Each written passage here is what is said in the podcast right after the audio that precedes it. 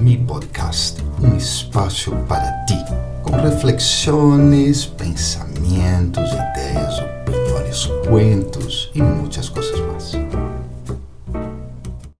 Olá, que tal? Como estás? Espero que muito, muito bem. Me gostaria de saber uma coisa. Qual é o nível de contaminação ou poluição onde vives? Eu he vivido tanto em São Paulo, onde nasci, como em Santiago de Chile. São lugares com demasiada poluição. Particularmente recuerdo que em Santiago me tocava limpar a casa todos os dias, pois justo vivia no centro da cidade, uma das partes mais contaminadas que he visto. Pero há outros tipos de contaminação que igual causam problema, como a sonora ou visual.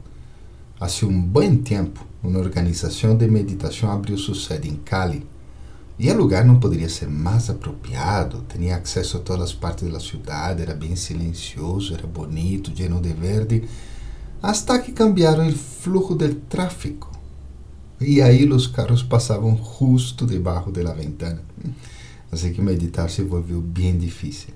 E tenho que falar de los innumeráveis edifícios que tapam o sol, os cables que confundem a los pajaritos, ou el afã de la urbanização que acaba sacrificando a bela natureza? Não creio que necessitemos. Pero, e a contaminação em nossa mente? Já percebiste que a vezes tu mente está gritando? se llena de imagens muito negativas: angústia, tristeza, preocupação, ansiedade. Sem tocar o tema dos transtornos mentais, que é outra coisa, a mente de uma pessoa comum, corriente, que vive na complexa situação presente, normalmente reacciona à complexidade de uma forma, pois, óbvio, complexa. Um exemplo: se uma pessoa perde alguém querido, naturalmente sentirá angústia ou tristeza, pero poderá superá-lo com alguma técnica, ajuda de outros, experiências passadas ou incluso com o tempo. Pero imagina que, no mesmo momento, a pessoa perde também seu trabalho. A mente, a que se dedicará? Juntemos a isso que a pessoa descobre que uma antiga deuda la obriga a abandonar sua casa. A complexidade é a estranha suma de diversos fatores que não têm uma direta conexão entre si, exceto o tempo, espaço ou quem está sendo afetado.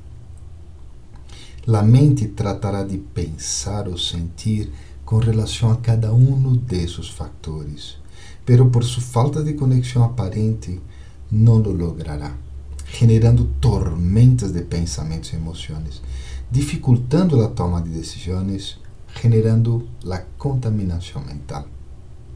Y tal como la contaminación del aire, la solución es plantar, plantar bastante. Que? Pensamentos positivos, emociones constructivas e buenos desejos por todos. Em termos de pensamentos e emoções, o positivo suele ser menos em quantidade e lentamente vai reemplaçando o negativo e aí vai melhorando o aire dentro de tu mente. Isso se pode lograr como? Meditando, saindo a caminhar por campo, ou simplesmente ler todos os dias algo empoderador e benevolente. E quando já não haja poluição em tu mente, mira, será natural para ti experimentar o bem-estar, a suavidade de viver, respirar profundo internamente. Ok? Bueno, espero que isso te ajude a limpar tu mente aí. Que estés muito, muito bem. Cuídate. Nos encontramos de novo na próxima semana. Bye, bye.